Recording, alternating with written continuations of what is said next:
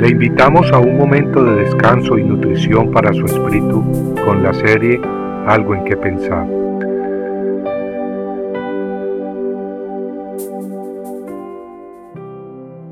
La historia de Giesi.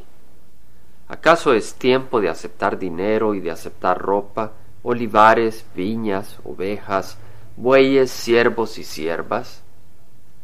Segunda de Reyes 5:26 en cierta ocasión el capitán del ejército de Aram llegó a Israel en busca del profeta Eliseo para que lo sanara de su lepra. Este hombre valiente había llegado con muchos tesoros, incluyendo oro, plata y ropas finas.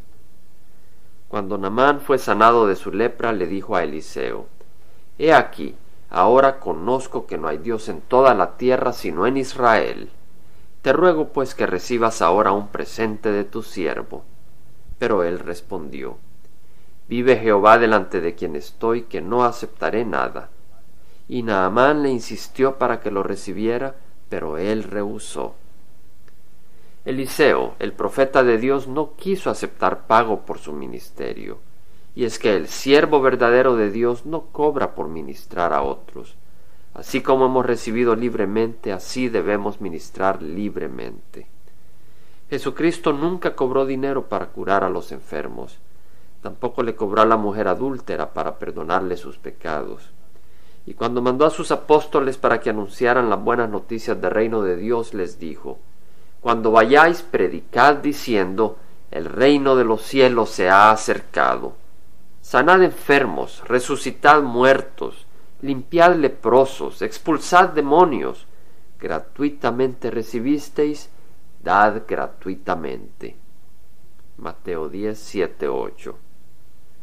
Sabemos que los siervos de Dios tienen derecho a comer y a recibir sustento y provisión para sus necesidades, pero esa provisión no debe venir como cobro requerido para que ellos ministren, pues el ministerio no es un negocio mundano. El ministerio es un llamado divino, un llamado de Dios para ministrar y servir en nombre de Jesucristo.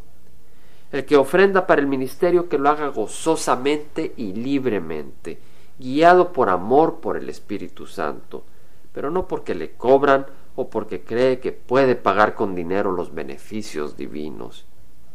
Desgraciadamente hoy en día muchos ministerios se dedican más que a ministrar a pedir dinero, como que si el dinero es el combustible y el motor del ministerio. Pareciera que esos ministerios, en lugar de haberse fundado para ministrar a las ovejas de Dios, como que sí han sido fundados para alimentarse de las ovejas de Dios. Quien bajo la sombra del ministerio se aprovecha del necesitado, no quedará sin castigo.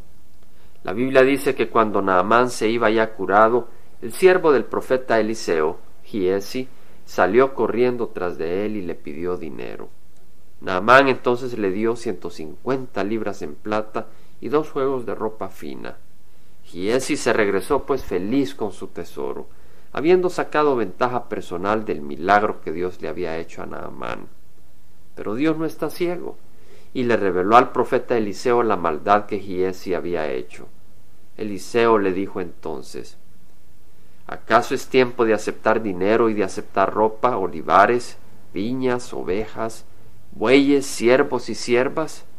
Por tanto, la lepra de Naamán se te pegará a ti y a tus descendientes para siempre. Y él salió de su presencia leproso. Amigo, todos los que hemos recibido a Cristo en nuestro corazón somos siervos enviados por Jesucristo a ministrar en este mundo. Ministros que hemos sido salvados por gracia, sin merecerlo. Y así como hemos recibido gratuitamente las bendiciones de Dios, Así gratuitamente debemos ministrarlas, y eso que nunca se nos olvide. No olvidemos la historia de Giesi ni la advertencia que nos trae. Compartiendo algo en que pensar, estuvo con ustedes Jaime Simán. Si usted desea bajar esta meditación, lo puede hacer visitando la página web del Verbo para Latinoamérica en www.elvela.com. Y el Vela se deletrea E L B de verdad E L A, donde también encontrará otros materiales de edificación para su vida. Puede también escribirnos al Vela Pio Box 1002 Orange, California 92856, Estados Unidos. Dios le bendiga.